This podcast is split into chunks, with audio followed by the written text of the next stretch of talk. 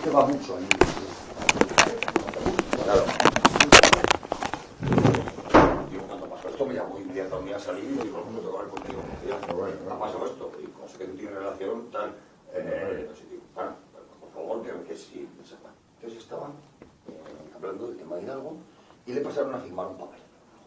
El nuevo. Esto tal, sí, el nuevo. Tal, tal, tal, y hace, eh, este tío, este Grinda, hay que hacer algo con él. Entonces este que es muy cotilleta te dice, Grinda, el, el fiscal, ah, ¿le conoces? Y dice, bueno, le conozco de, de oídas y de los medios y tal. Dice, este, este es un golfo de cojones y le dijo, este está metido en temas de...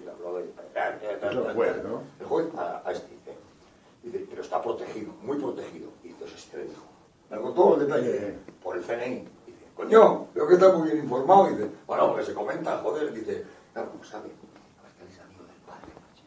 La, la, la canción de que le encima y de toda esa confianza es del padre. Además, la audiencia quiere mucho el chaval porque es muy abierto, es un chaval, eh, no, no vale ni así, ni vale jeta, sino todo lo contrario, con humildad, pero listo. O sea, Entonces dice, dice, bueno, sí, este, eh, hay, va a haber que hacer algo con él porque, porque se, se- se está pasando 60 euros. ¿no? No sé qué firmó allí tal.